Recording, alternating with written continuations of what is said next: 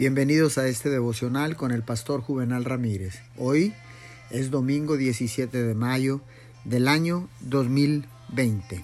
La palabra del Señor dice en el libro de los Salmos capítulo 50, verso 15, Invócame en el día de la angustia, yo te libraré y tú me honrarás.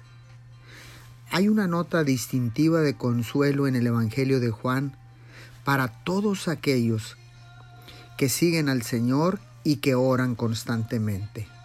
Jesús mismo dijo a sus discípulos, no los voy a dejar huérfanos, en el libro de Juan capítulo 14 versículo 18.